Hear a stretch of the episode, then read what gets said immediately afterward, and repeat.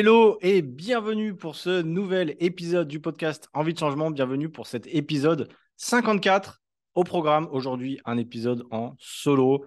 Euh, avant qu'on commence, j'espère que tu vas bien, évidemment. Et j'espère que l'épisode précédent t'a plu, l'épisode avec Johan, qui est naturopathe et qui a un parcours euh, hyper inspirant. Euh, si tu ne l'as pas écouté, je t'invite vraiment à l'écouter parce que c'est un, très bon épisode. je suis actuellement, comme je l'ai dit à la fin du podcast, en train de lire son livre. Euh, parce que je m'étais engagé à le faire évidemment, donc je le lis. Et, euh, et euh, voilà, c'est super intéressant, je vous le recommande également. si jamais vous voulez en savoir davantage sur bah, l'alimentation et puis le rôle que ça peut avoir évidemment sur votre santé, super important. L'épisode du jour, c'est un épisode de questions-réponses particulier, tu vas le voir. J'ai sélectionné les questions qui vraiment ressortent le plus souvent quand j'échange avec vous. Euh, d'une manière générale, moi, tu le sais peut-être, mais euh, tu en parles des fois, je fais des appels bilan avec vous. Je dois faire une dizaine d'appels bilan par semaine. Donc, c'est-à-dire que j'échange avec 10 personnes différentes, en plus de mes élèves, euh, par semaine depuis un an et demi, à peu près. Donc, des questions, et même sur Instagram, j'en reçois très souvent. Je connais généralement plutôt bien vos problématiques. C'est des questions qui reviennent très souvent et j'ai décidé de les compiler. Euh, j'ai compilé sept questions plus euh, deux questions, entre guillemets, dans la QA que j'avais euh, postées en story, parce que j'ai pas eu tant de questions que ça. Et du coup, voilà, j'ai juste sélectionné les, les questions d'une personne voilà, qui s'appelle Frédéric, qui se reconnaîtra. mais voilà, en gros, j'ai sélectionné ces questions à lui. Et sinon, j'ai sélectionné sept questions qui reviennent très souvent. et vous allez voir, c'est des questions qui, à mon avis, vont vous servir, enfin des réponses en tout cas qui vont vous servir, et euh, en tout cas sur le long, terme, euh, parce que c'est des questions très générales qui reviennent très très souvent et euh, qui sont en fait de vraies problématiques quand vous voulez perdre du poids, quand vous voulez vous renforcer, quand vous voulez avoir des résultats sur le long terme, évidemment, on est là pour ça. On avance ensemble sur l'épisode de podcast, évidemment. D'ailleurs, même avant qu'on commence, tu sais, c'est le petit rituel. N'hésite pas à me mettre un 5 étoiles sur Spotify, sur Apple Podcast. Euh, prends là 5 minutes, tu mets pause, hop, et tu mets 5 étoiles si, les épisodes de podcast te plaisent d'une manière générale. Euh, ça m'aidera beaucoup à faire connaître le podcast, évidemment. Et n'hésite pas à en parler autour de toi. Euh, je le dis de temps en temps, mais c'est vraiment la seule façon, entre guillemets, de faire développer ce podcast, c'est d'en parler autour de toi. Et si jamais tu veux me repartager en story quand le mardi je fais un petit partage, eh bien, euh, avec grand plaisir, euh, tu me mentionnes et puis tu fais un petit partage en story. Ça m'aiderait beaucoup à faire développer, à faire connaître le podcast. Euh, donc voilà, tu vois, hein, c'est un, format où je donne beaucoup de valeur. En tout cas, j'essaye de vous donner beaucoup de valeur, d'expérience, de faire des interviews. J'invite des gens, je vais encore inviter pas mal de gens, des spécialistes dans leur domaine, etc. Le but, c'est vraiment d'apprendre des choses ensemble pour vous faire avancer, évidemment. On commence directement par euh, la première question. D'ailleurs, si jamais l'épisode est filmé aujourd'hui, alors bon, tu n'es pas obligé de me regarder, je suis, en, vidéo sur Spotify et sur la chaîne YouTube si jamais. Euh, j'ai extrêmement chaud, il fait, euh, fait 25 degrés ici à Cape Town, je suis encore à Cape Town au moment où j'enregistre. et putain, il fait tellement chaud. Mais, mais bon, voilà. Je vais pas me plaindre, c'est moi qui l'ai choisi, je suis très content comme ça. on commence avec la première question que j'ai sélectionnée. Première question, comment gérer les envies de nourriture et les fringales qui peuvent saboter mes efforts de perte de poids? La question des fringales, euh, c'est une question qui revient très souvent, même avec mes élèves, j'en parle euh, toutes les semaines, tout le temps. Euh, j'en parle tout le temps et généralement, déjà, il faut essayer de... Moi, comment je vois ça en fait? Je vais répondre comme si tu étais un de mes élèves. En gros, il faut se poser la question quand est-ce que les fringales, euh, le quel moment les fringales arrivent le plus souvent? Déjà, c'est la première chose pour essayer de trouver la raison et euh, trouver une solution. Parce que c'est pas le but de dire oui, tu as des fringales, euh, faut lutter contre ça, du coup, faut pas manger, ou alors faut manger une pomme. Ça, c'est un conseil de merde. Voilà. Concrètement, si je te dis tu as des fringales, mange une pomme ou mange un fruit, pour moi, c'est un conseil de merde. Donc, on va essayer de, on va essayer de chercher un peu plus loin la, cause en fait de ça et trouver une vraie solution. Tu vois, c'est ça l'idée, euh, c'est ça l'idée généralement d'un coaching et du manière général euh, dans mon métier de coach d'aider les gens. C'est pas juste de vous donner des conseils de merde comme ça. Euh, en tout cas, quand je fais du coaching perso. donc l'idée, c'est quoi? C'est trouver les moments clés où vous avez des fringales. Généralement, pour la plupart des gens, forcément, c'est 2 à 3 heures ou 4 heures après le repas. Donc généralement, si tu fais ton petit déj à 7 heures, la fringale, le, oui, la fringale, elle arrive vers 10, 11 heures généralement. Ce qui est normal, puisque tu as jeûné entre guillemets 3 heures. Donc, si tu as été un peu actif ou active, forcément, tu as un peu faim. Donc, généralement, c'est 10-11 heures. Autrement, pour la plupart des gens, c'est en rentrant du boulot, 17-18 heures. Pourquoi? Simplement, vous avez mangé à 13 heures, donc logiquement, 4-5 heures après, vous avez faim. C'est logique. c'est logique parce que il a aussi des signaux qui vous sont envoyés par votre cerveau. Euh, vous êtes stressé généralement ou quand vous rentrez du taf, simplement un moment de décompression. Et puis si vous avez pris l'habitude, c'est aussi ça une question d'habitude, vous avez pris l'habitude de manger, de grignoter en rentrant du travail, euh, forcément, le jour où vous arrêtez, euh, ou alors le jour où vous dites, ouais, moi je vais arrêter de, grignoter pour perdre du poids, par exemple, ce qui en réalité n'est pas la meilleure idée, mais voilà, vous dites, j'arrête de grignoter, je perdre du poids. Donc, donc, je me retrouve à avoir des signaux dans mon cerveau, entre guillemets, qui me disent à 17h, j'ai faim. Donc, euh, si tu de manger ce jour-là, il va te dire bah, il est où ma nourriture? J'ai l'habitude de la manger, où est-ce qu'elle est? Donc, l'idée, c'est ça c'est de cerner euh, les moments de la journée où, en général, on a ces fringales. Ça peut même être après euh, le soir, vers 22, 23 h si jamais, et on va y venir aussi. L'idée, donc, c'est cerner le moment de la journée et ensuite trouver des alternatives plus saines par rapport aux fringales. Et en fait, c'est pas la fringale qui est un problème, c'est normal d'avoir faim dans un sens. Euh, le problème, c'est comment on va gérer la fringale. C'est ça, en fait, la clé. C'est est-ce que j'ai faim, j'ai rien organisé, euh, comme tous les jours, je passe devant la boulangerie, du coup, je m'arrête prendre un pain au chocolat. Ou alors, je sais pas, je vais au bureau de tabac où j'ai le distributeur. Et en fait, c'est la seule option pour gérer cette fringale, c'est le distributeur, c'est la barre de sneakers ou de Mars. Si la seule option, c'est ça, bah forcément, tu vas aller sur cette option-là. C'est la facilité, c'est délicieux, c'est réconfortant. Euh, et tu auras pu euh, ton cerveau qui t'envoie des signaux de faim. Donc, logiquement, tu vas t'orienter vers cette option-là. Mais si vraiment, au fond de toi, tu veux euh, atteindre un objectif, perdre du gras, c'est-à-dire gérer ton total calorique sur la journée, eh bien, dans l'idée, ça serait d'anticiper ces moments-là. Moi, quand j'étais commercial, je vais prendre mon exemple. donc, je mangeais à 7 heures, j'allais sur la route et souvent, bah, j'avais faim à 10h30, 11h. Mais tout le temps, hein, j'avais tout le temps faim. Euh, j'étais dans la voiture, donc ce que je, faisais, en fait, c'est que j'anticipais. Plutôt parce que moi, en fait, je bossais avec les supermarchés, j'aurais pu hein, aller dans le supermarché, prendre le premier truc qui venait et me dire, c'est mon snack. Euh, non, pour le coup, j'anticipais ces moments-là. Je me prenais à l'époque euh, quand j'ai commencé à faire du crossfit, je prenais un shaker de whey, donc c'est-à-dire que je prenais, la, je prenais de, la, la poudre en gros de, whey protéine et je rajoutais de l'eau et voilà, ça me faisait un, petit snack protéiné et en plus je prenais des amandes et une banane. Voilà, c'était mon snack. Je sais pas combien de calories ça faisait à l'époque, parce que je calculais pas. Mais ce que je sais, c'est que je bouffais pas assez de toute façon. Euh, mais, euh, mais voilà, dans l'idée, c'est comme ça que j'anticipais.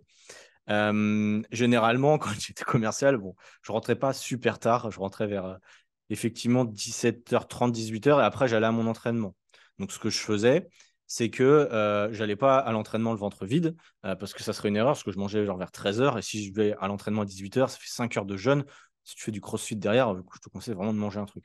Donc, ce que je faisais, je me souviens très bien, je me faisais deux tartines de pain complet, euh, une banane de nouveau et euh, du beurre de cacahuète, un truc comme ça. Euh, donc, en gros, je, me faisais une, source de glucides avec des, fruits, etc. Ce qui fait que bah, j'avais faim, oui, il y a des moments où j'avais faim, mais je l'anticipais, en fait. Et c'était habituel. C'est-à-dire que tous les matins, j'avais mon snack, tous les soirs en rentrant, j'avais mon, idée de choses que je voulais manger.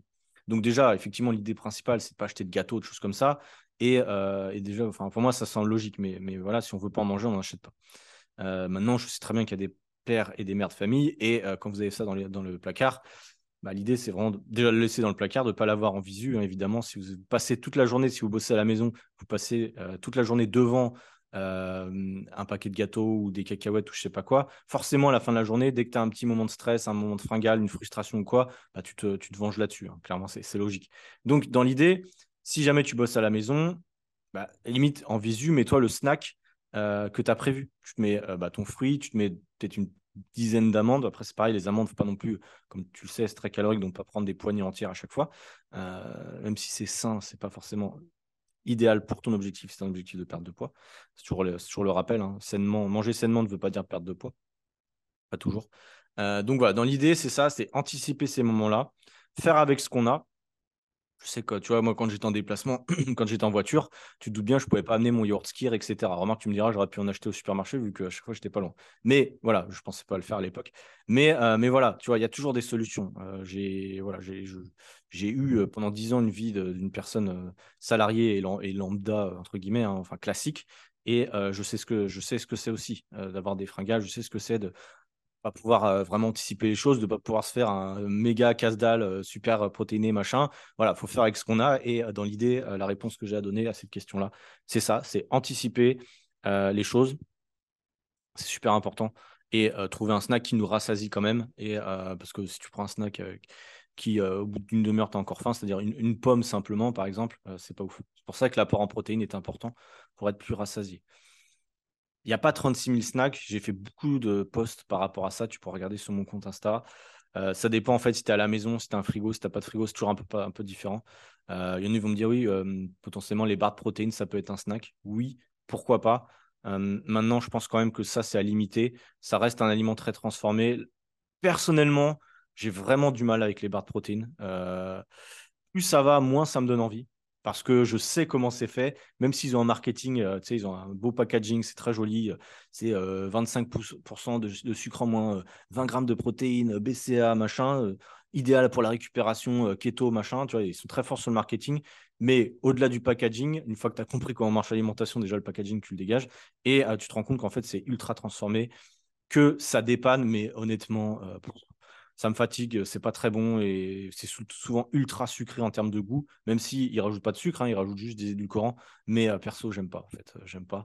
Euh, les seules barres de protéines que je tolère, et c'est un moment plus, mais bon, je le dis des fois, c'est les barres de protéines de NutriPure. Pourquoi? C'est parce que parce qu'elles sont vraiment naturelles pour le coup. ils n'ont pas joué sur le marketing à mort. et ce qui fait que pour moi, elles passent bien. Mais, c'est pareil, je vais être franc, je mange pas tous les jours. J'en prends vraiment quand je suis en déplacement que j'ai pas le choix. Euh, donc voilà, après, chacun ses goûts. Euh, barre de protéines, c'est pratique, mais c'est quand même très calorique pour, euh, pour le peu de satiété que ça va t'apporter. Donc voilà dans l'idée. Question numéro 2, question que j'ai traitée en post hier d'ailleurs, qui est peut-être sortie au moment où je fais le podcast. Je ne sais plus exactement, mais en tout cas, j'ai créé le post hier. Comment savoir si je fais des progrès? J'ai envie, de j'ai envie de rajouter à cette question-là. Comment savoir si je fais des progrès sans utiliser la balance?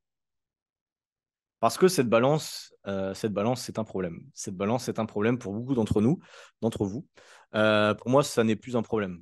Pourquoi? Parce que je n'ai plus de balance. Parce que tu le sais, je suis nomade, je voyage de partout et euh, je n'ai pas, je crois que j'ai dit dans un épisode, mais en gros, je n'ai pas accès à des balances. Les seuls moments où j'ai accès à des balances, c'est aux salles de sport. Donc ça m'arrive de me peser pour voir où j'en suis. c'est souvent pour voir si j'ai pas perdu trop de poids, très honnêtement, parce que comme je suis en déplacement et que je mange pas forcément assez des fois, c'est surtout l'idée de pas perdre trop de poids. Et de toute façon, moi, comme toi d'ailleurs, je vois quand je prends du gras, je suis un homme, donc je stocke souvent au niveau des poignées d'amour, au niveau du ventre. Donc c'est là où je vois quand je prends du gras. Généralement, c'est très facile de le voir pour moi. enfin, très facile, je le vois. Donc en gros, comment savoir si tu fais des progrès? Donc effectivement, tu as la balance. L'idée, c'est pas de se peser tous les jours si jamais tu veux encore peser. C'est un outil qui est intéressant, la balance, mais moi, c'est ce que je fais en coaching avec mes élèves, c'est se peser trois fois dans la semaine, dans les mêmes conditions à jeun le matin. Évidemment, il ne faut pas le faire le lendemain d'un gros repas ou d'un gros week-end, ça ne sert strictement à rien parce que tu vas faire de la rétention d'eau et tu vas tirer des conclusions hâtives par rapport à j'ai pris 2 kilos ce week-end. Non, tu n'as pas pris 2 kilos, calme-toi. Euh, Jean-Claude, c'est juste que euh, la balance, elle n'a pas compris que tu avais pris de l'eau. Enfin, tu stockais de l'eau, donc on s'en fout de stocker de l'eau. Euh, donc voilà, l'idée, c'est de faire trois, pesées dans la semaine, faire la moyenne et noter cette moyenne-là et comparer les moyennes toutes les semaines. C'est ce que je fais avec mes élèves tous les dimanches. Ils rentrent la moyenne de leur pesée et c'est comme ça que je vois s'ils progressent ou pas. D'ailleurs, si jamais une progression normale, une perte de poids, c'est entre 200 et 800 grammes par semaine en général. Ça dépend d'où tu pars, ça dépend où tu veux aller, mais il ne faut pas essayer d'aller trop vite. Euh, perds pas 2 kilos par, par semaine. Déjà, ce n'est pas réellement possible. En tout cas, 2 kilos de gras par semaine, ce n'est pas possible. Et, euh, ça ne servira à rien d'aller trop vite. Donc, donc voilà. En gros, pour savoir si tu fais des progrès, il y a donc, la balance, la moyenne que je viens de t'expliquer. Euh, en coaching, nous, on fait les photos, les photos avant-après. Alors, les photos avant-après, toutes les semaines, ça ne sert pas forcément à grand-chose. Tu ne vas pas voir ton corps euh, se transformer toutes les deux semaines. Enfin, toutes les semaines, limite toutes les deux semaines, ça ne se verra même pas trop. Euh, moi, en tout cas, avec mes élèves, c'est vrai qu'ils le font souvent, mais souvent, je compare tous les mois. Tous les mois, je fais des comparaisons parce que bah, mes élèves font du renforcement. Peut-être que toi aussi. Et quand tu fais du renforcement, alors, il y a un truc quand même que j'aimerais j'aimerais un peu casser un mythe sur ça. Enfin, c'est pas un mythe, mais c'est quand même assez rigolo. Euh, attends, je suis en train de le taper sur Google. Parce qu'on me dit toujours, d'un côté c'est vrai, mais d'un autre côté, il faut pas non plus trop s'enflammer. Je vais être franc. On me dit toujours, ouais, mais le muscle pèse plus lourd que le gras. Du coup, euh, si je prends du poids, c'est peut-être parce que je prends plus de muscle, tout ça, tout ça. Alors ça, c'est un mythe plus ou moins. oui, le muscle pèse un peu plus lourd que le gras, mais pas beaucoup en fait. Désolé de casser le mythe pour certains. Je sais que des fois certains stagnent et se disent ouais c'est parce que je prends du muscle et voilà. Non, en réalité il n'y a pas que ça. Donc je préfère être franc, je suis toujours transparent avec vous euh, parce que ça, ça, en fait le muscle effectivement euh, il prend moins de place entre guillemets. Mais tu vois par exemple là j'ai tapé dans Google ce que je savais plus exactement. Un centimètre cube de viande euh, de viande, putain, ils sont graves. oui, de, muscles, en gros, ça fait 1,058 grammes. Et le même volume de graisse, ça fait 0,900 grammes. Donc, en gros, 0,9 grammes, pardon. Donc, en gros, en réalité, il n'y a pas vraiment. ils disent que la graisse a un volume de 17% supérieur à, aux muscles, en gros. Mais en fait, c'est pas beaucoup, en fait. c'est ça qu'il faut comprendre, c'est que c'est pas énorme. Donc, le truc du muscle pèse plus lourd, euh, moins lourd que le gras, je sais pas quoi, ça c'est un peu de la merde, honnêtement. Faut un peu essayer d'oublier cette connerie-là. Ce qui est vrai, c'est que parfois, quand vous stagnez, vous prenez du muscle et vous perdez un peu de gras, certes, mais il faut quand même comprendre que vous prenez du muscle plus lentement que vous perdez du gras, généralement. Donc, oui, euh, dans un sens, c'est la réalité. Ça s'appelle une recomposition corporelle. C'est moi ce que je fais aussi avec mes élèves très souvent. C'est on essaie de perdre du gras petit à petit, progressivement, doucement, dans un sens, et construire de la masse musculaire. Mais construire de la masse musculaire, ça prend du temps prendre 2 kilos de muscle, euh, ça prend beaucoup plus de temps que de perdre 2 kilos de gras. Il faut le comprendre quand même. Donc, euh, et c'est beaucoup plus dur. Donc euh, voilà, juste petite mise au point sur ça. donc les photos avant-après, ça, marche bien. Les mensurations, ça marche bien si on sait bien le faire, c'est-à-dire faire avec un mètre ruban, etc. Ça marche bien. Il faut bien le faire, il faut prendre vraiment au même point. par exemple, je passe sur le nombril, il faut vraiment le prendre au même endroit. Il y a beaucoup de gens comme qui ne le font pas forcément très bien. Moi, je vais être franc, je ne le fais pas sur moi. Donc voilà, je, je n'ai pas intérêt à le faire, mais je sais que pour mes élèves, on le fait. Euh, je l'ai fait aussi quand j'ai appris euh, le métier. Et, euh, mais voilà, si c'est bien fait, c'est utile. Si c'est mal fait, ça sert à rien. Donc voilà, il faut, être franc. Tu as aussi les pinces à plis cutanés, je ne sais pas exactement comment on appelle ça en français. en anglais, je crois que c'est spring hold, un truc comme ça. Je ne sais plus exactement. bref, mais qui peuvent te permettre de prendre une pince, en gros, que tu peux pincer tout simplement là où tu as du gras pour calculer ton taux de masse grasse. C'est relativement efficace, sauf que la plupart des gens ne savent pas le faire. Euh, donc, voilà, difficile quand même de, le savoir. Après, il y a des choses euh, pour euh, mesurer tes progrès, des choses très simples. L'écran de ta ceinture. Si tu es en perte de poids, tu vas perdre généralement au niveau de la taille et tu vas devoir resserrer l'écran de ta ceinture. J'ai des élèves, ils, balancer des ceintures. Et ça, ça me fait toujours rigoler. Euh, mais tant mieux. Euh, ils doivent refaire des trous dans leur ceinture euh, tous les mois. Donc ça, c'est cool, ça fait plaisir.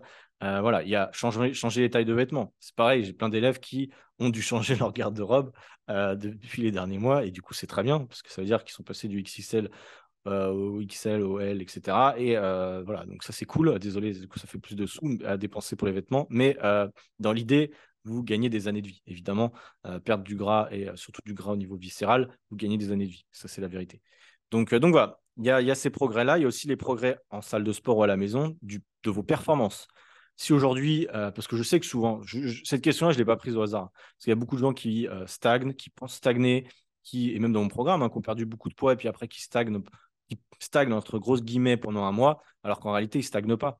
Ils ont continué à avoir leurs habitudes, ils continuent à faire du sport, ils continuent à bien manger. C'est juste que les chiffres sur la balance ne vont pas dans leur sens et du coup, disent je stagne. Non, tu ne stagnes pas, puisque tu as gardé tes habitudes, puisque si tu continues à t'entraîner et que tu as une surcharge progressive, logiquement, tu gagnes en force, donc tu gagnes en muscle.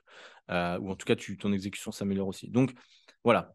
Et comme je, comme je voulais en tirer la conclusion sur ça, les performances à la salle sont une forme de progrès soulever plus lourd, faire plus de répétitions. Potentiellement, je sais pas, tu t'entraînes à faire des tractions, passer tes premières tractions. Ça veut dire que tu as gagné en force, ça veut dire que tu as perdu du poids, logiquement, ou alors ton rapport poids-puissance euh, euh, est, différent. Donc, ça veut dire que tu as progressé. Donc, c'est ça qui est important de comprendre, c'est que les progrès ne sont pas que sur la balance, les progrès sont sur plein de choses. Ton niveau d'énergie aussi. Euh, si le matin ou même, je sais pas, en fin de journée, tu es plus énergique. moi, j'ai fait un, appel hier avec un, bah, du coup, un élève qui va rentrer dans le programme. Ça, c'est cool encore une fois. D'ailleurs, merci pour, euh, pour les, toute la confiance des élèves qui rentrent là en, ce moment. C'est fou. D'ailleurs, j'ai fermé le programme pendant 15 jours, si jamais, euh, parce que j'avais trop de demandes. Donc, euh, donc voilà, je préférais fermer les portes pour le moment et reprendre quand, quand, bah, quand j'aurai envie, en fait, tout simplement. Mais, mais du coup, c'est un élève qui me disait que lui, effectivement, il faisait 5 séances de sport par semaine et, et, que depuis qu'il avait repris cette routine-là depuis le mois de janvier, il se sentait super énergique le lundi, il était super content d'aller à la salle et que vraiment ça le boostait. Et, ça, c'est top. Ça, c'est top parce qu'effectivement, le sport de manière générale, ça rebooste. L'alimentation va jouer aussi un rôle aussi super important. Mais voilà, donc pour les progrès, Il y a plein de choses qui rentrent en compte. Il n'y a pas que le poids. Et d'ailleurs, le poids, si tu ne veux pas te peser, j'ai des élèves aussi qui, à terme, veulent s'éloigner de la balance. Et eh ben, ça ne me dérange pas parce que je sais qu'ils vont progresser sur d'autres facteurs. Donc voilà, super important. Question numéro 3, d'ailleurs, je ne t'ai pas dit combien de questions il y avait. Il y en a 7 plus 2 qui m'ont été posées, comme je t'ai dit tout à l'heure, par quelqu'un sur Instagram. Donc, on va dire 8,5, 9, car c'est des questions assez rapides. Donc, 9 questions. Voilà, comme ça tu sais un peu le timing, sachant que des fois je mets un peu plus de temps à répondre à certaines questions. Là, je me suis enflammé à, répondre assez longtemps. Mais, euh, mais voilà, en tout cas, j'espère que tu es encore avec moi, que ça t'intéresse. Euh, il y aura forcément des questions où tu vas peut-être être plus concerné que d'autres. Euh, mais, mais voilà. D'ailleurs, si jamais, si tu m'écoutes sur Spotify ou même d'ailleurs sur autre chose, mais en tout cas sur Spotify, j'ai mis des sondages maintenant. Je vais mettre des petits sondages par exemple. J'ai mis un sondage, tu peux regarder en bas, sur est-ce que tu as un invité tu voudrais que, retrouver dans le podcast par exemple? Ou même si tu n'as pas accès selon la plateforme où tu m'écoutes, si toi, tu as un retour à me faire sur le podcast, je sais qu'il y, a de plus en plus de monde qui me font des retours, d'ailleurs, merci, soit des vocaux, des messages écrits. moi, ça me fait super plaisir. Parce que je vais être franc, il n'y a pas de commentaires sur les podcasts. Sauf sur Apple Podcast, mais il n'y a pas grand monde qui en met. Il y a plus de monde sur Spotify, mais on peut pas mettre de commentaires. Donc, si jamais tu as des retours à me faire, des questions, des gens que tu voudrais voir, des sujets que tu voudrais aborder, je te demande vraiment, en toute franchise, enfin en toute sincérité, vraiment, je te demande, dire, je me mets à, je me mets à genoux, mais non. Mais envoie-moi des questions, fais-moi des retours, c'est super important pour me tenir motivé à faire le podcast. Je vous dis ça parce que si j'ai pas beaucoup de retours, j'ai plus trop envie de le faire le podcast, tu vois. C'est donnant donnant. J'aime bien vous donner euh, des choses. J'adore faire le podcast, mais j'aime bien avoir des retours. Aujourd'hui, euh, c'est super important pour moi d'avoir des retours pour savoir ce que vous voulez. Euh, parce que sinon, bah, là, ça va faire la deuxième année du podcast si je refais la même chose, ben, je ne sais pas si ça vous plaît en fait. J'ai besoin de savoir s'il y a des concepts que vous préférez, des sujets que vous préférez. D'ailleurs, il faudra limite que je fasse un sondage sur Instagram, ce sera aussi simple. Mais, mais voilà, si toi, parce que je sais que toi qui m'écoutes, tu es plus dans le délire entre guillemets du podcast, puisque tu l'écoutes à l'heure actuelle. Donc, j'aimerais, si tu as des retours à me faire, si tu as des invités ou si tu as des sujets que tu voudrais aborder, que j'aborde. Donc, donc voilà. Question numéro 3, fin de l'interlude. comment puis-je éviter de me blesser pendant mes entraînements? Ça, c'est une question qui est super intéressante. Euh, la question des blessures, parce que souvent, quand on reprend le sport, euh, l'inquiétude que je, ressens très souvent et qu'on me, cite, c'est j'ai peur de me blesser. Euh, j'ai peur d'aller trop fort, j'ai peur de me blesser. C'est déjà arrivé par le passé. Comment je peux ne pas me blesser de nouveau? Alors, il y a plein de choses à mettre en place. La première chose, évidemment, pour moi, ce serait de prendre un coach, de se faire accompagner. Pour moi, c'est juste la base. Je l'ai déjà dit plein de fois, mais tu le sais, soit en salle de sport ou en ligne c'est la base. Pour moi, c'est la base. Je veux dire, euh, je trouve ça inconcevable qu'une personne s'entraîne pendant 10 ans sans s'être fait coacher. Un moment de, son parcours, entre guillemets, de, sport ou je sais pas quoi. Je trouve ça inconcevable. Vraiment, je trouve ça euh, euh, extrêmement dommage pour des, des principes généralement d'investissement ou je ne sais quoi. je trouve ça extrêmement dommage parce qu'on perd, perd du temps énorme. On risque effectivement de se blesser quand on est tout seul. donc c'est très dommageable. Mais bon, voilà, ça c'est mon avis. Déjà, ça prend chose, c'est de se faire accompagner. Euh, vous n'êtes pas obligé de prendre 10 séances, vous n'êtes pas obligé de prendre des programmes complets. Hein. Vous savez que vous, pouvez prendre un coach à la séance, ça existe même en salle de sport. Euh, c'est pas spécialement cher, c'est un investissement et ça peut vous servir. Euh, vous prenez un coach en début euh, de votre programme, je sais pas, vous dites voilà, je voudrais que tu montres les mouvements de base. Le mec, il va te montrer, tu vois. Moi, en ligne, ce que je fais, c'est qu'avec mes élèves, ils m'envoient des vidéos de, leur exécution. Et comme ça, on progresse ensemble. Donc, si jamais tu as peur de prendre un coach, ce que je peux comprendre, pour différentes raisons, dans certaines salles, c'est tellement la guerre que même moi, j'aurais pas envie de prendre un coach quand je vois la gueule des salles et la gueule des coachs. Voilà. mais, euh, mais en ligne, en tout cas, moi, je n'ai pas de jugement. Euh, je commente vos exécutions. Je peux te dire que je vois de tout, et de tout et de tout dans les exécutions. Il y a du très bon, il y a du très mauvais. très mauvais oui, on peut le dire, du mauvais, mais en tout cas de l'améliorable. En tout cas, moi, je pars toujours du principe qu'on a tous commencé un jour dans la musculation, dans le sport de manière générale. Moi-même, quand j'ai commencé, et ça fait encore pas tant, de temps que ça, donc je sais ce que c'est. Euh, je, me souviens encore de mon exécution il y a trois mois quand euh, j'ai commencé, euh, trois mois, trois ans plutôt à me mettre en salle de sport sérieusement.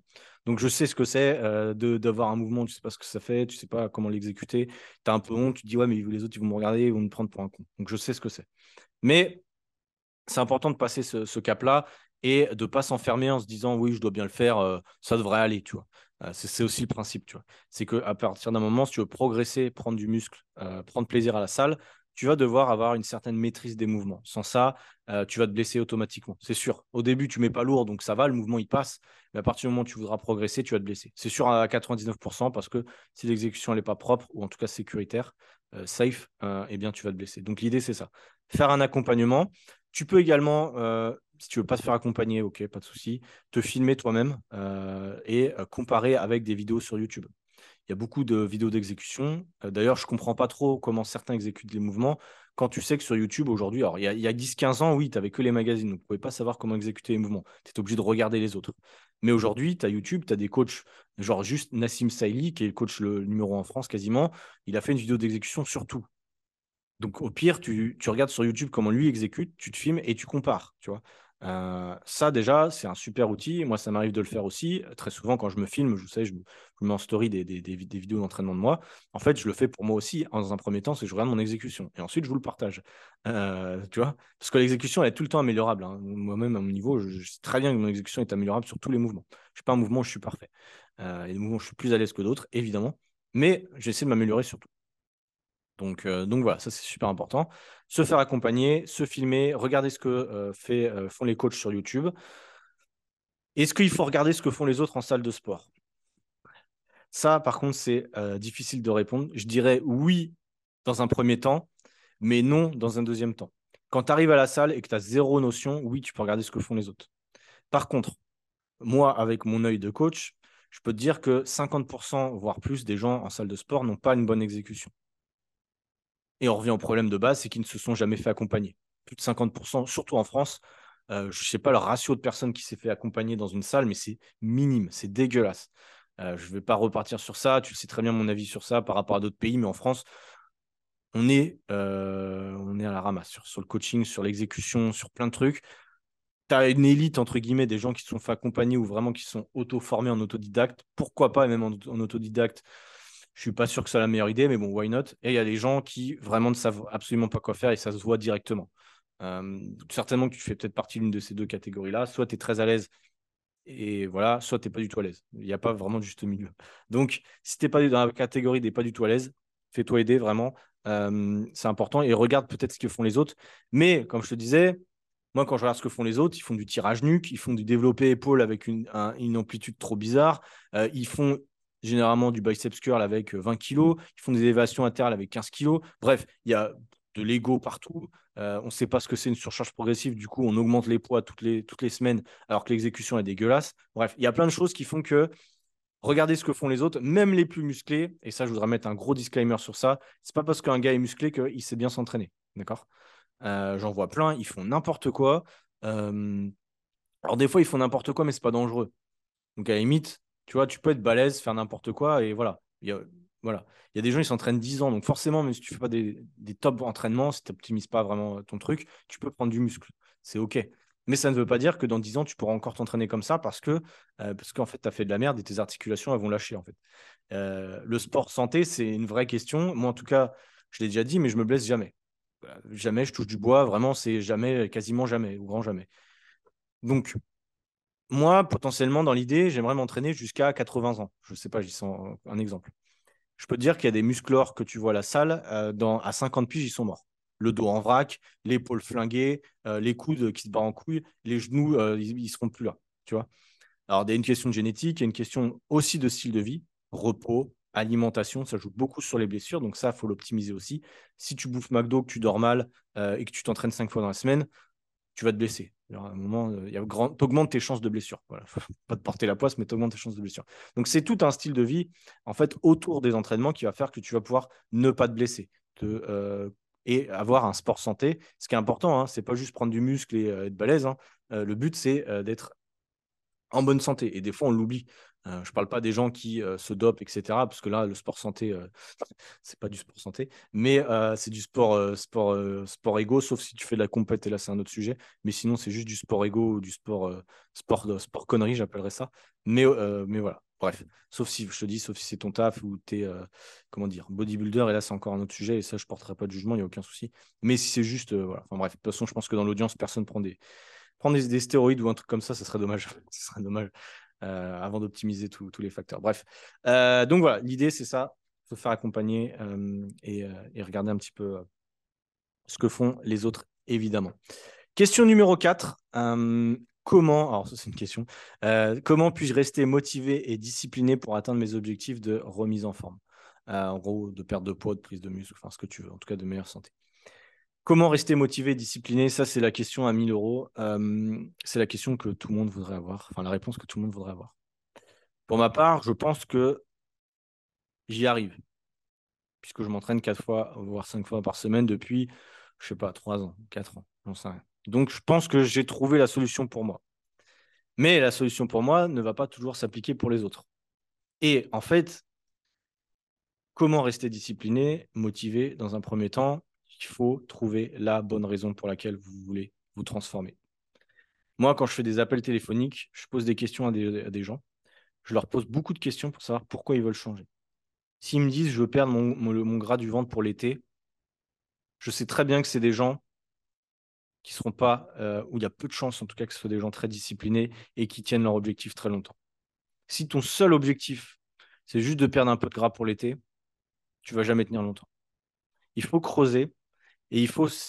Alors, si tu n'as pas de problématique, tant mieux, j'ai envie de te dire, t'emmerdes pas, euh, voilà.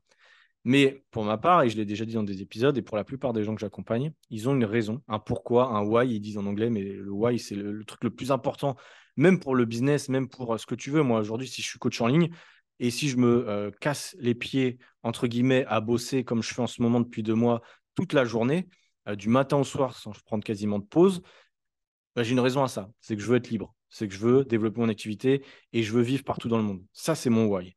Pourquoi je fais du sport? Pourquoi je veux être en bonne santé? Je l'ai déjà expliqué pour plusieurs raisons. Euh, mais bon, je ne veux pas trop envie de, repartir là-dessus parce que c'est toujours très personnel. Mais voilà, en gros, j'ai des raisons qui sont fortes. j'ai des raisons esthétiques et j'ai des raisons de santé. Pourquoi euh, j'ai dans mon historique, voilà, j'ai euh, eu des. Euh, bref, j'ai tiré des leçons de certains trucs et du coup, maintenant, je ne veux pas faire ces erreurs-là. Bref, en gros, mes raisons, elles sont ancrées en moi. Tous les matins, inconsciemment, tous les matins, je me me réveille pas, je me dis ah oui, c'est pour ça, je me rappelle pourquoi je voulais faire du sport et, je voulais être libre et travailler comme un fou. Non, en fait, c'est inconscient, mais au démarrage, ça m'a vraiment servi sur les premiers mois à me souvenir pourquoi je faisais les choses. Donc globalement, pour toi qui m'écoute, L'idée, c'est de trouver ton why, ton pourquoi et te demander qu'est-ce que ça va changer pour toi. C'est pas juste faire du sport pour faire du sport parce qu'on t'a dit que c'était bien. Si aujourd'hui, l'envie de faire du sport, elle vient de quelqu'un d'autre, de, l'extérieur, tu tiendras pas. Euh, d'une pression sociale ou de euh, oui, je suis pas, euh, pas le ventre plat comme dans les magazines, tout ça, c'est de la merde. il faut comprendre que la raison doit être hyper importante pour tenir dans la durée. On a tous une raison, il suffit de la chercher. Il suffit de surfer un peu sur la vague de cette raison-là pour avoir des résultats sur le long terme. Ensuite, une fois qu'on a cette raison forte, c'est l'organisation qui va être pour moi extrêmement importante. Je l'ai déjà dit pour moi, pour mes séances de sport, lundi, mardi, jeudi, vendredi, depuis trois ans. Bon, là, ça a un peu changé parce que j'étais malade la semaine dernière, du coup, j'ai décalé. Mais dans l'idée, ça va être pareil. Là, aujourd'hui, on est quel jour? Mercredi, donc je vais m'entraîner mercredi. J'ai décalé. Mais bref, l'idée, c'est ça. C'est que j'ai des jours fixes. Je n'y déroge pas je ne me laisse pas la flemme dicter est-ce que je vais m'entraîner ou pas. Euh, c'est ce que je faisais quand j'étais commercial au démarrage. C'est vrai que la flemme me guidait un peu plus. Après, ce qui s'est passé, c'est qu'au CrossFit, tu sais, alors peut-être toi dans, ton salle, dans ta salle, c'est pareil. Euh, au CrossFit, nous, c'était ça c'est que tu devais réserver des créneaux à l'avance. D'un côté, c'est chiant parce que tu es obligé de dire le matin, parce que souvent les créneaux, c'est partent très vite, tu es obligé de dire le matin à quelle heure tu vas t'entraîner le soir.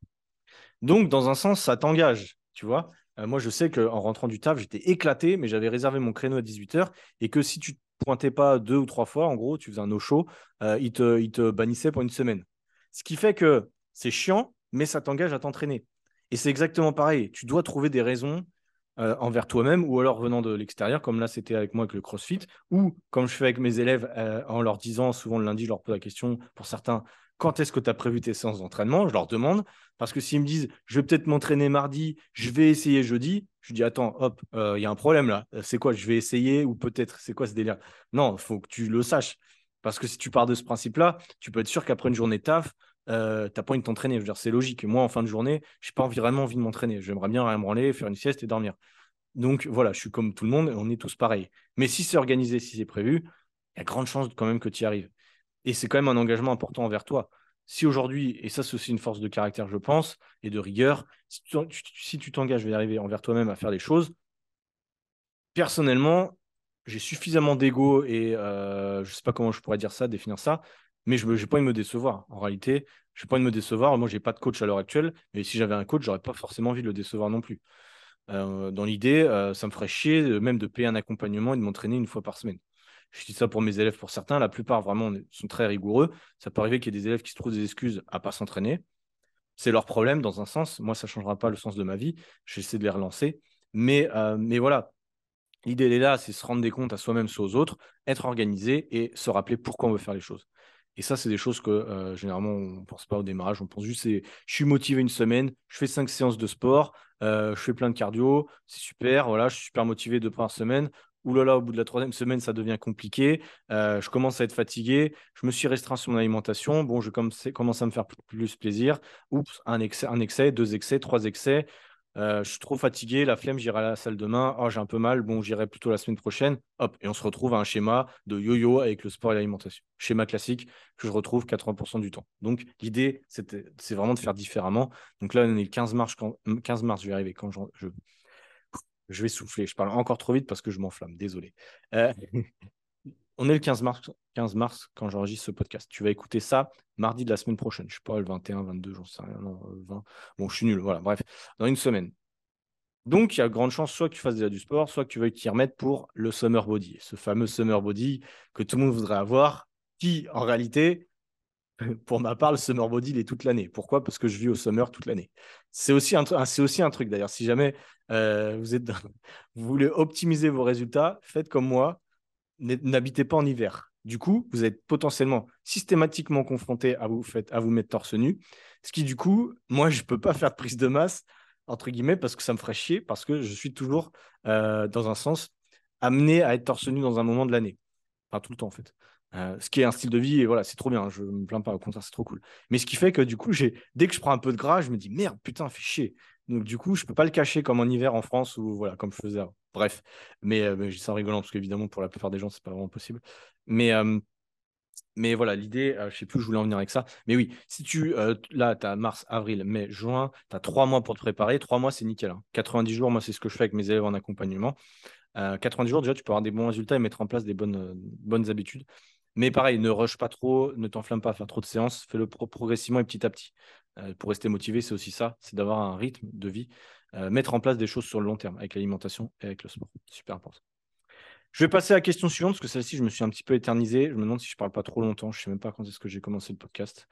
Euh, mais voilà. Question numéro 5. Comment puis-je m'assurer de ne pas reprendre le poids que j'ai perdu? Cette question, je vais y répondre assez facilement. Parce que c'est une question qui revient très souvent. Euh, comment s'assurer en gros de stabiliser son poids de forme? C'est un peu l'idée. Euh, bah, en fait, c'est très simple, c'est de mettre en place les choses pour perdre du poids de base, des choses qui sont tenables sur le long terme. Aujourd'hui, le régime, c'est je mange peu, je fais beaucoup de sport, je mange des choses que je n'ai pas l'habitude de manger, j'atteins mon poids, j'atteins mon poids, ouf, c'est mon objectif atteint, je reprends mes anciennes habitudes, forcément, tu reprends ton poids. En fait, le poids est, représentatif de notre style de vie et de nos habitudes alimentaires. Voilà. Aujourd'hui, si tu en surpoids, c'est que tes habitudes alimentaires ne sont pas cohérentes pour la plupart des gens, sauf problèmes spécifiques, il y a toujours des problèmes spécifiques, etc. Mais pour la plupart des gens, c'est ça. Votre style de vie, même si tu penses manger sainement, n'est pas adapté au physique que tu veux avoir. Pourquoi? Parce que peut-être que tu as des croyances sur certains trucs ou tu as un manque de connaissances. En tout cas, tu as une méthode qui ne fonctionne pas, un cadre qui ne fonctionne pas. Peut-être que tu te fais, ce qui est le cas très souvent, hein, tu te restreins un peu la semaine et le week-end, tu te barres complètement en couille. Ça arrive très souvent. Ce qui n'est pas gênant, mais il faut juste le contrôler. Nous, c'est ce qu'on fait dans le coaching. Mais voilà. Dans l'idée, c'est ça. Donc, mettre en place des choses sur le long terme. Donc, ça veut dire peut-être perdre du poids moins vite que ce que tu imagines. Peut-être pas que tu vas perdre 10 kilos en deux mois. Hein. C'est peut-être pas l'objectif d'ailleurs. Ça peut arriver. Mais en faisant les choses petit à petit, c'est pour ça qu'il ne faudrait pas se dire ouais, c'est bon, je vais me mettre au, régime au mois d'avril pour être bon au mois de juin. C'est de la merde de faire ça parce que tu vas prendre une solution express. Et euh, au mois de juin, oui, tu vas avoir perdu ton poids, mais au mois de juillet, août, tu vas reprendre 5 kilos et rebelote au mois de septembre. Alors, moi, je ne vais pas vous mentir, ça m'arrange, puisqu'au mois de septembre, c'est là où j'ai tout le monde qui veut faire un coaching. Super, j'ai du travail. Mais à un moment, euh, ça fait chier parce que euh, bah, parce qu'il y a des gens qui font ça tous les ans depuis 10 ans. Et là, c'est chiant quand même. là, c'est chiant parce que je, retrouve, me retrouve avec des gens qui sont au, fond du gouffre sur ça. Donc ça, c'est quand même embêtant. Donc vraiment, prenez une méthode long terme. c'est ça, en fait, qui va vous permettre de stabiliser votre poids. Mettez en place des choses que vous aimez. Hyper important que ce soit avec le sport ou l'alimentation. Et ne basez pas tout sur le sport. Très important aussi. Ne basez pas tout sur le cardio. Très important aussi. Si aujourd'hui vous faites 5 séances de, cardio par semaine euh, et c'est que ça qui vous fait perdre du poids, c'est vrai que vous dépensez plus de calories, donc c'est cool. Mais est-ce que vous allez pouvoir le tenir à l'année? Perso, j'arriverai pas, ça me ferait chier. Donc, si tu n'arrives pas à le tenir à l'année, fais-le pas tout de suite. Euh, ou alors fais-le sur une courte durée, à la limite pour lancer un peu la perte de poids. Mais il faut que ton alimentation, d'ailleurs, elle, soit cadrée. Donc, c'est ça qui n'est pas évident, c'est vraiment de se dire, faut pas que j'aille trop vite parce que si je vais trop vite, il y a de grandes chances que derrière, à la fin de l'année, j'ai repris mon poids. C'est aussi simple que ça. Donc, prendre son temps par rapport à ce qu'on met en place et euh, bon, se faire accompagner. Tu as compris, euh, je ne vais pas refaire le, disque rayé de ça, mais euh, se faire accompagner, c'est clairement la meilleure méthode. En tout cas, se faire accompagner, comme moi je fais avec mes élèves, en tout cas, ça marche plutôt pas trop mal sur le long terme. Bien sûr, il n'y a pas 100%, comme je dis, de résultats positifs. Il y a des gens qui reprennent un peu le poids. Parce que des fois, il y a des manques de motivation, parce que parfois, il arrive des choses dans la vie qui font que c'est difficile. Évidemment qu'il n'y a pas de méthode miracle. Et même pour moi, pour le moment, je suis très discipliné et rigoureux, mais je sais que peut-être un jour, je vais craquer parce qu'il va se passer un truc dans ma vie et que peut-être que je vais arrêter de faire du sport pendant quelques temps. Peut-être que je vais bouffer plus. J'en sais rien. Pour le moment, ce n'est pas arrivé, donc je ne peux pas vraiment le dire. Mais c'est possible que ça arrive et personne n'est parfait personne n'est une machine pendant 15-20 euh, ans. Il y en a, enfin, s'il y en a, mais c'est quand même une élite et c'est assez rare. Donc voilà, sache que si ça t'arrive, c'est normal. Ok, il faut, faut, être OK sur ça. Euh, question numéro 6. Est-ce que je devrais travailler tous les groupes musculaires chaque jour ou seulement certains groupes musculaires à la fois? En gros, l'idée derrière cette question, je la trouve top euh, parce que ça, pareil, ça fait un rappel avec euh, les, échanges que j'ai eu cette semaine avec des gens au téléphone. Euh, souvent, je demande aux gens que j'ai au téléphone dans les appels bilan de me dire un peu leur programme. Savoir ce qu'ils font, ça m'intéresse. avant, moi, d'apporter ma pierre à l'édifice, on va dire, et de les guider. Très souvent, les gens que j'ai au téléphone me disent faire séance pec le lundi, séance dos le mardi, euh, séance bras, épaules le mercredi, par exemple. Des fois, ils font pas de jambes du tout, ça m'arrive. Il y a des élèves là, que j'ai eu cette semaine qui vont rentrer dans le coaching qui font pas les jambes. Euh, d'ailleurs, c'est un sujet que j'aborderai à la fin parce que c'est un sujet important, les jambes, et je vais t'expliquer un truc. Euh... Alors, je me le note parce que vu que j'ai une mémoire de poisson rouge, euh, ça faut que j'entraîne la mémoire d'ailleurs. Je vais le noter pour l'oublier à la fin de, de cette explication-là. Donc, en gros, L'idée, c'est de voir sa séance, ses séances d'entraînement sur une semaine. D'accord? Le but, c'est ça, c'est pas de travailler chaque jour. Enfin, le but, c'est de voir sa semaine. En fait, comment moi je construis un programme, et je l'ai mis d'ailleurs dans, la vidéo Comment créer son programme sportif idéal, un truc comme ça. Tu regarderas sur ma chaîne YouTube. ou sur l'épisode où j'ai fait un épisode concret sur, sur la création d'un programme sportif. Je crois que c'est l'épisode 20 ou 22, un truc comme ça. C'est l'épisode le plus écouté, pour vous dire. c'est le plus écouté du podcast, donc je pense que c'est un épisode qui vous a plu. Euh, mais en gros, je vous expliquais dans cet épisode-là que le volume d'entraînement, c'est-à-dire le nombre de répétitions que tu vas faire sur un muscle total à la fin de la semaine, c'est ça qui est déterminant. Donc, dans l'idée, tu pourrais faire un split, travailler un groupe musculaire par jour. Mais tu vas travailler par exemple tes pectoraux, je ne sais pas, le lundi, tu vas faire, je sais pas, 12 euh, répétitions x 4 séries. 12 x 4, moi je suis très très bon en maths, tu l'as compris, euh, donc c'est euh, la calculatrice qui va faire le truc. 12 x 4, ça fait 48 répétitions. Tu vas faire ça, allez, tu vas faire 3 exercices PEC, ça va te faire 144 répétitions potentiellement. Alors après, on peut le calculer en tonnage, je ne vais pas rentrer trop dans le détail, parce qu'en général, il faudra le calculer en tonnage, c'est-à-dire le, poids que tu vas soulever chaque semaine, et en fait, le but c'est de te challenger sur ça. Mais bref, imaginons que tu fais 144 séries, 144 répétitions euh, sur tes pectoraux par semaine. Le truc, c'est que si tu les fais que le lundi, le problème, c'est que euh, il va se passer six jours sans que, tu, sans que tu travailles ce muscle de nouveau. La fréquence d'entraînement, c'est un truc qui est important aussi. Donc, idéalement, moi, ce que je te dirais, c'est diviser ces 144 séries par deux. Tu en fais 72 le lundi, 72 le jeudi. Moi, c'est ce que je fais, par exemple. Euh, et du coup, donc en gros, je vais faire un travail sur les pectoraux avec peut-être deux exos le lundi, deux exos le jeudi. Parce que j'aurai une fréquence d'entraînement plus importante. L'avantage à ça, c'est que des 1, de 1, je vais avoir moins de courbatures. C'est pareil pour les jambes. Et c'est pour ça que je me suis noté les jambes. Si tu t'entraînes les jambes qu'une fois par, semaine, tu fais un leg day, comme c'est très classique un leg day. Le problème avec ça, c'est que tu travailles les jambes qu'une fois par semaine, tu vas avoir des énormes courbatures. Pour lutter contre les courbatures, ça sert à rien de faire des étirements. On l'a dit et redit, ça sert strictement à rien. Ce qui est important, c'est effectivement la récupération, bien s'hydrater, bien manger suffisamment de protéines, etc. Mais la fréquence d'entraînement, c'est extrêmement important. Donc, travaille tes jambes deux, voire trois fois dans la semaine. Tu vas voir que tu auras beaucoup moins de courbatures que si tu travailles qu'une fois. Et au final, à la fin de la semaine, tu auras peut-être fait autant de volume, c'est-à-dire autant de séries sur ce muscle-là. Donc, dans l'idée, sauf si tu as 10 ans de musculation et que tu es sous stéroïdes, ne fais pas un entraînement en split avec un jour pec, un jour dos, euh, un jour bras, etc. C'est une perte de temps totale. Vaut mieux faire un, soit si tu fais trois séances, un full body complet, potentiellement. Ou alors, moi, j'aime bien faire des hauts du corps, bas du corps. Quoique, même les hauts du corps, bas du corps, du coup, bah, ça fait un, c'est un peu contradictoire par rapport à ce que je te disais, parce que tu as travaillé l'ensemble des, des, jambes sur un jour. Ça marche pour certaines personnes si tu fais deux fois le bas du corps dans la semaine. Ou sinon, moi, je fais une formule un peu hybride. Je l'ai déjà expliqué. Euh, je fais, en gros, le dos et les jambes le même jour. Euh, c'est pas forcément le plus optimal parce que c'est des séances qui sont très intenses. Idéalement, en fait, je sais pas pourquoi je suis un peu borné sur ça et je sais pas, j'ai toujours pris l'habitude. Ça fait un an que je m'entraîne comme ça. Mais en réalité, il faudrait mieux que je fasse un pec jambe, je pense. Euh, parce que du coup, les pecs, ça demande quand même moins d'efforts à travailler que le dos, qui est un grand muscle, souvent chez les tractions, etc. Donc c'est quand même plus énergivore. Euh, mais j'aime bien faire ça comme ça. Je sais pas pourquoi, j'aime bien. Bon, bref, voilà. Et surtout qu'à la base, je voulais travailler les pecs parce que j'avais un retard pec et épaules et je voulais du coup mettre plus de volume sur les pecs et les épaules le lendemain sur cette séance. C'est juste pour ça. Mais, euh, mais voilà, dans l'idée, moi, je ne conseille pas de faire un, muscle par jour. Tu peux le faire si ça t'amuse, mais euh, tu, ça ne sera pas aussi efficace que si tu faisais potentiellement un full body ou, ou un split, mais de façon un peu différente. Donc voilà, c'est pareil pour les jambes. Je sais que les jambes, c'est des muscles qui font peur pour les hommes souvent en termes de euh, courbature. C'est souvent parce qu'on ne travaille pas ses jambes. Hein. Faire du vélo ou faire de la course à pied, c'est pas du tout le même effort. Donc tu peux faire ça à côté, mais ça ne changera rien. Euh, ce qu'il faut pour faire du renforcement au niveau des jambes, c'est les travailler deux fois dans la semaine. Pas faire forcément 15 000 exercices dessus. Hein. Tu peux faire juste du squat et un petit exercice d'isolation deux fois dans la semaine. Déjà, ce serait une bonne base, tu vois. Euh, après, progressivement, augmenter un peu le volume si tu as envie.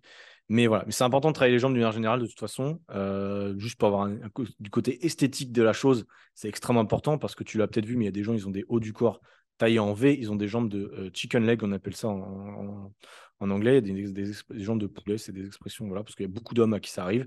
C'est pas très beau, euh, ça va peut-être te complexer en plus, et surtout pas très intelligent pour les blessures. Le dis, c'est un gros du corps et un bas du corps tout faiblard tu risques de te blesser, hein, clairement. Et puis voilà, enfin, pour plein de raisons, je trouve il n'y a aucun intérêt. Je sais que souvent on veut être, des plus gros bras, etc. Mais si on a une vision long terme, c'est comme, ce que, ce que, ce que. Ah, ça y est, je bug, ça y est. C'est comme ce que je te disais au démarrage. Putain, c'est catastrophique. Au bout d'une demi-heure, trois quarts d'heure, je bug complètement. En gros, il faut voir long terme et c'est pareil sur les entraînements. Je bois un coup d'eau pour me remettre. Il fait une chaleur ici, c'est désolant. Euh, donc voilà, huitième question. On a presque fini euh, ce, podcast, je te rassure. Euh, donc, si jamais tu es en train de faire ton cardio, courage, c'est la fin. Est-ce que je devrais manger avant ou après l'entraînement, potentiellement? Donc, ça, ça va revenir un petit peu sur une question que j'avais abordée tout à l'heure. Ou alors, qu'est-ce que je devrais manger? Souvent, on pose la question. Bah, en fait, je l'ai déjà dit tout à l'heure. Du coup, c'est un peu con parce que je te redis une question, mais en fait, j'ai répondu tout à l'heure, vu que je n'ai pas fait exprès. Mais en gros, est-ce que tu devrais manger avant ou après? Ça, va, j'ai pas vraiment répondu en fait. Si. oui, pour moi, il faudrait manger avant et après. Euh, c'est pas où d'ailleurs, c'est et. Euh, avant, deux heures avant un repas classique, je dirais. Donc, ça dépend à quelle heure tu t'entraînes, toujours pareil. Mais imaginons, tu t'entraînes. Si tu es chômeur comme moi, je dis ça en rigolant, mais si tu as des horaires de chômeur comme moi, c'est-à-dire que je peux m'entraîner littéralement quand je veux, même si je fais des appels tout ça le midi, généralement, et puis le matin, voilà.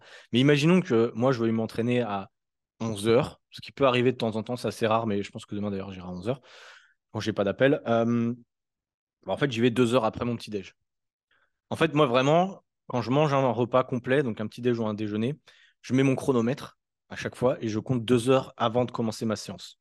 Pourquoi? Parce que avant deux heures, souvent je suis encore, encore en période de digestion et euh, je le sens pas. En fait, je me sens pas bien, etc. Donc, pour un gros repas, je prends mon chrono, c'est un peu con, mais je mets deux heures avant de faire ma séance. Du coup, voilà, c'est mon repas, je vais m'entraîner derrière. Ensuite, dans ce schéma-là, je vais prendre un snack, comme je te disais tout à l'heure. En ce moment, je prends souvent des flocons d'avoine avec de la whey protéine et des fruits. Euh, ça, c'est mon euh, post-workout, en gros, mon truc après l'entraînement. Euh, donc voilà. Ou alors, ce qui peut arriver, c'est que je m'entraîne du coup plus tard dans la journée. Donc, je fais mon déjeuner classique. Je vais prendre mon snack, donc le pareil, whey protéine, flocons d'avoine. Je vais m'entraîner, peut-être pas deux heures après si c'est un snack, parce que je vais digérer un peu plus vite, peut-être une heure, une heure et demie après. Et, euh, du coup, euh, je vais manger mon repas, mon dîner, en fait, après mon entraînement, peut-être une demi-heure, une heure après. Perso, je ne mange pas juste une demi-heure après. Ça ne sert à rien, d'ailleurs, pour ceux qui prennent encore des shakers de whey juste après l'entraînement. Si c'est une question de praticité, oui. Maintenant, c'est pour une question de fenêtre anabolique, de prise de muscle, tout ça, on, est, on, est, on, on le sait maintenant, ça y est, il faut arrêter. On le sait que euh, vous pouvez ne pas manger directement après. personnellement, je n'arrive pas à digérer juste après. Mon organisme n'est pas prêt à recevoir de la nourriture. Donc, j'attends un peu. Aussi simple que ça. Donc, dans l'idée, oui, il faudrait manger un petit peu avant. Même si tu fais pas un snack comme moi, je te conseille quand même de manger un fruit ou un petit truc. Enfin, personnellement, moi, je, le sens mieux, même pour la glycémie, je sais pas. Ça m'est arrivé d'être en hypoglycémie au bout de 40 minutes dans un entraînement. C'est pas cool parce que bah, du coup, tu n'as plus d'énergie, tu es, nul en fait. Alors que musculairement, tu aurais encore pu faire quelques trucs. Mais, euh, mais je sais pas, c'est peut-être psychologique hein, généralement d'ailleurs mais ça me fout un, down et j'ai du mal après à m'entraîner sur ça. Donc, euh, voilà, par rapport à, cette question-là. Les deux dernières questions, donc elles ont été posées par Frédéric sur Instagram, je vais y répondre. Euh, Frédéric me pose la question, en gros, est-ce que les BCA, c'est utile pour les débutants en musculation? Les BCA, c'est utile pour quasiment personne, débutants, avancés, intermédiaires, experts, machin, ce que tu veux. C'est utile pour quasiment personne si tu as ton quota de protéines. Les BCA, j'en ai déjà parlé dans plusieurs euh, contenus. Euh, c'était très à la mode il y a cinq ans à peu près. Moi, je sais que j'en prenais parce qu'on nous disait euh, pour la récup, c'est mieux, récup musculaire, etc. sauf qu'en fait, les BCA sont naturellement présents dans les protéines. De manière générale, c'est des acides aminés en fait qui sont présents dans les protéines. Donc, tu prends du poulet, si tu prends de la viande, si tu prends des légumineuses, du poisson ou de la whey protéine comme moi de temps en temps, tu n'as pas besoin de prendre des BCA en plus. Les BCA, ce serait si tu prends si tu n'as pas ton quota de protéines. Mais en fait, c'est un peu con. Il euh, vaut mieux essayer d'avoir son quota de protéines plutôt que se supplémenter en BCA. Donc, les BCA, on s'est rendu compte qu'au final, ça ne servait pas à grand-chose. Encore une fois, le marketing nous a bien eu. Euh, les études scientifiques sont assez, claires sur le sujet. Depuis quelques années, on sait que ça ne sert pas à grand-chose si tu as ton quota de protéines. Donc, à oublier, pas forcément nécessaire. Deuxième question, il me demandait, en gros, il voulait varier les séances de renforcement avec des Tabata tous les matins. Je suis pas sûr d'avoir forcément compris à 100% la question, mais en gros, les Tabata, pour ceux qui ne savent pas, c'est un format d'entraînement qui serait présent dans les séances de crossfit ou choses comme ça, où en gros, ça va être 20 secondes de travail, 10 secondes de repos sous des formats assez intenses, pendant 4 minutes euh, en général. Donc, un... moi, le Tabata, j'en mets pour certains de mes élèves, c'est un format qui est intéressant pour augmenter son système cardiovasculaire et avoir une dépense calorique assez importante sur un temps donné, c'est 4 minutes. Maintenant, tu ne vas pas créer un déficit calorique uniquement en faisant des Tabata, etc. Donc, pour moi, faire deux séances de tabac dans la semaine, c'est bien. Pour avoir un cœur qui fonctionne bien. Parce que c'est un muscle comme les autres, il faut aussi le travailler un peu. En, complément des séances de renfort. Dans l'idée, ça peut être intéressant. Euh, après, il y a plein de formats différents sur le Tabata. Tu peux faire avec la corde à sauter, avec du rameur, avec des burpees, avec des squats, avec ce que tu veux. En réalité, c'est juste l'intensité en fait que tu vas y mettre euh, lors, de, des 4 minutes ou peut-être plus que tu vas effectuer. Donc, donc voilà, dans l'idée, euh, c'est une idée, tu peux le faire, mais je ne le ferai pas tous les matins, parce que tu vas te cramer en fait. C'est juste tu vas te cramer au niveau nerveux, je pense que tu vas te cramer, ça va te donner beaucoup, demander beaucoup d'énergie. Sauf si tu es accro au sport, etc. Mais honnêtement, fais-le pas. Tous les matins. De toute façon, tu sais, on est souvent dans les trucs, oui, il faut une routine tous les matins. Souvent, on a du mal, nous, de manière générale, à dire, à faire un truc. En fait, c'est soit on le fait à fond tous les matins, soit on le fait pas du tout. D'accord?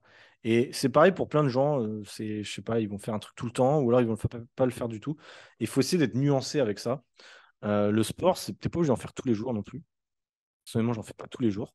Euh, et les Tabata, c'est pareil, j'en ferai pas tous les jours. Donc, et le renfort, j'en fais pas tous les jours. Parce que c'est pendant mes jours de repos que, bah, que je récupère, justement, que je construis ma muscle musculaire, que je me repose nerveusement, psychologiquement, que je pense à autre chose, que euh, j'ai plus envie de reprendre mes entraînements grâce à mes jours de repos en réalité. Hein. Je crée l'attente lors de mes jours de repos pour reprendre la salle derrière. Je sais que si je m'entraînais 6-7 fois par semaine, euh, je ne tiendrais pas très longtemps. Je ne pense pas en tout cas. Je pense que ça me saoulerait rapidement. C'est pour ça que m'entraîner 4 fois la salle plus faire du cardio, par, exemple le dimanche, moi, ça m'aide. C'est un système qui me va parce que je suis content de retourner à la salle de temps en temps. Je passe pas ma vie dedans en fait. Euh, et pour moi, on n'a pas besoin de passer sa vie pour avoir des résultats. Il y a des gens qui aiment bien. Personnellement, ce n'est pas mon cas. Euh, ça me saoule, j'ai d'autres choses à faire. Euh, j'aime bien voyager, j'aime bien faire d'autres activités, j'aime bien travailler. Euh, et j'ai pas envie de passer les trois heures de ma journée à aller à la salle tout le temps. Ça, me saoule. Et donc, dans l'idée, voilà, c'est un peu ça. Si tu veux faire un tabata tous les matins, tu peux. Mais c'est pas ça qui, fera les, résultats, forcément. ceux qui sont sur, YouTube ou Spotify, euh, donc là, vous voyez, je suis dans la cuisine de mon Airbnb. Euh, je vous montre simplement ce que j'ai derrière moi. Euh, hop, là. J'ai donc un pot, enfin un pot. J'ai de la whey protein que j'avais acheté ici parce que j'arrivais pas à me faire livrer chez NutriPure, en gros, mes compléments. D'ailleurs, pour ceux qui, jamais, si jamais vous voulez se complémenter, ce sont whey protein, je vais, venir après, je vais venir après en glutamine, en créatine, en euh, complément aux divers et variés ou même en farine de patate douce ou euh, je sais pas, ils font des granolas, ils font plein de trucs. Euh, vous avez mon code qui s'appelle Clem Trainer, vous pouvez rentrer pour bénéficier de 10% sur la première commande. Si jamais vous voulez passer avec ce code, c'est aussi une forme de soutien dans un sens, je leur dis de temps en temps par rapport à ça. C'est une marque de qualité, 100% française et moi en tout cas, c'est vraiment quand j'ai le choix, vraiment, je l'ai déjà dit, mais je commande chez eux. Euh, parce que là, j'ai dû acheter des trucs ici. La whey protein, elle me dégoûte. La whey protein qui est derrière moi, que j'ai acheté, elle est dégueulasse. Elle est ultra sucrée. Ça me vénère de la prendre. Euh, j'ai l'impression de retourner quand j'avais 12 ans et que je prenais des bols de céréales ultra sucrées. Et ça me dégoûte.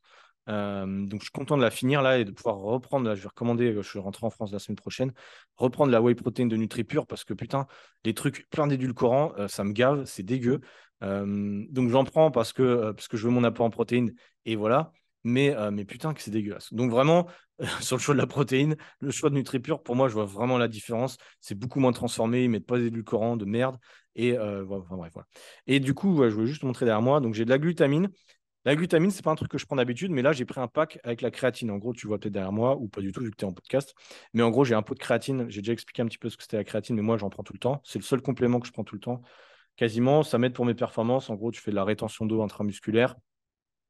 Et ça te permet d'être un peu plus balèze déjà et de soulever un peu plus lourd. ça n'a rien de magique, évidemment. Si tu es débutant, n'en prends pas, ça sert à rien. Il faudra en prendre au bout d'un an, d'un an de muscu à peu près, pour, pour aller, aller un peu plus loin. Ce n'est pas un produit dopant, ce n'est pas dangereux. C'est le complément alimentaire le plus étudié à l'heure actuelle, donc il n'y a aucun risque pour la santé. C'est pour ça que je t'en parle de façon libre.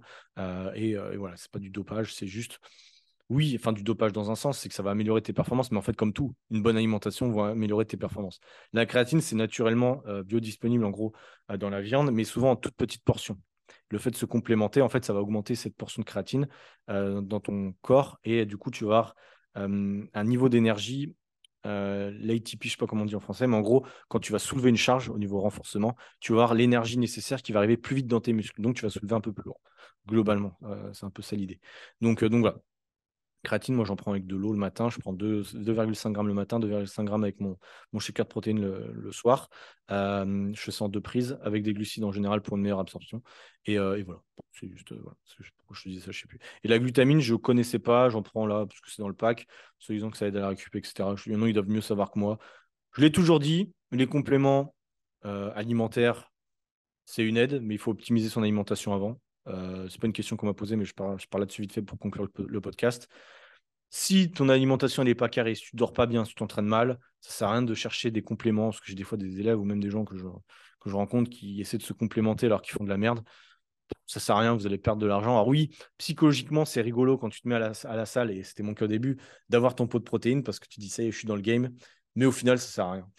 Vaut mieux bouffer des filets de poulet que de la whey protéine en réalité. C'est plus intéressant. Donc voilà, c'est pour ça que je vous dis ça. Euh, c'est pas parce que je suis partenaire avec NutriPure qu'il faut absolument commander euh, des compléments. Si tu en as besoin, euh, parce que pour diverses raisons, prends-en. Euh, si tu n'en as pas besoin, prends-en pas. Vraiment, je vous le dis, hein, c'est toute franchise. Parce que non, ils jurent que par ça, tu as l'impression, parce que voilà, il y a des partenariats et tout ça, donc c'est normal qu'on en parle.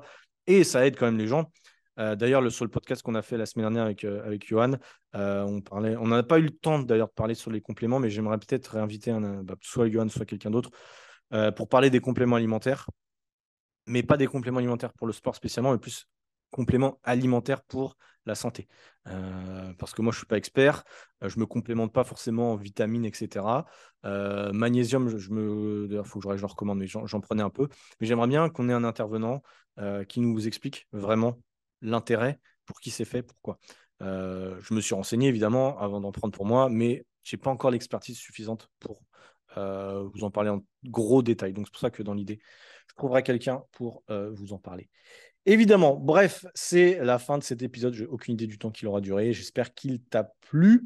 Je ne sais pas s'il y aura un épisode la semaine prochaine, euh, parce que comme je te disais, je rentre en France. au moment où tu écoutes ce podcast, je suis encore à Johannesburg en Afrique du Sud, mais je prends mon vol le lendemain. le mercredi. Du coup, mercredi une semaine pour moi. je rentre en France, je rentre sur Annecy pendant 15 jours et ensuite je rentre à Nantes. Je resterai à peu près un mois en France. donc voilà, pourquoi je te raconte ma vie. et ensuite, je repartirai vers d'autres horizons, certainement. je ne vous dis pas vous verrez. Vous verrez, même moi, je n'ai pas vraiment d'idée. Enfin, j'ai une idée, mais je ne sais pas, j'ai rien de bouquet. donc voilà. Bref, en tout cas, j'espère que cette session, session de questions-réponses t'a intéressé. Je te souhaite un excellent début de journée ou fin de journée comme d'hab et on se donne rendez-vous pour le prochain épisode. À très bientôt. Salut, bye.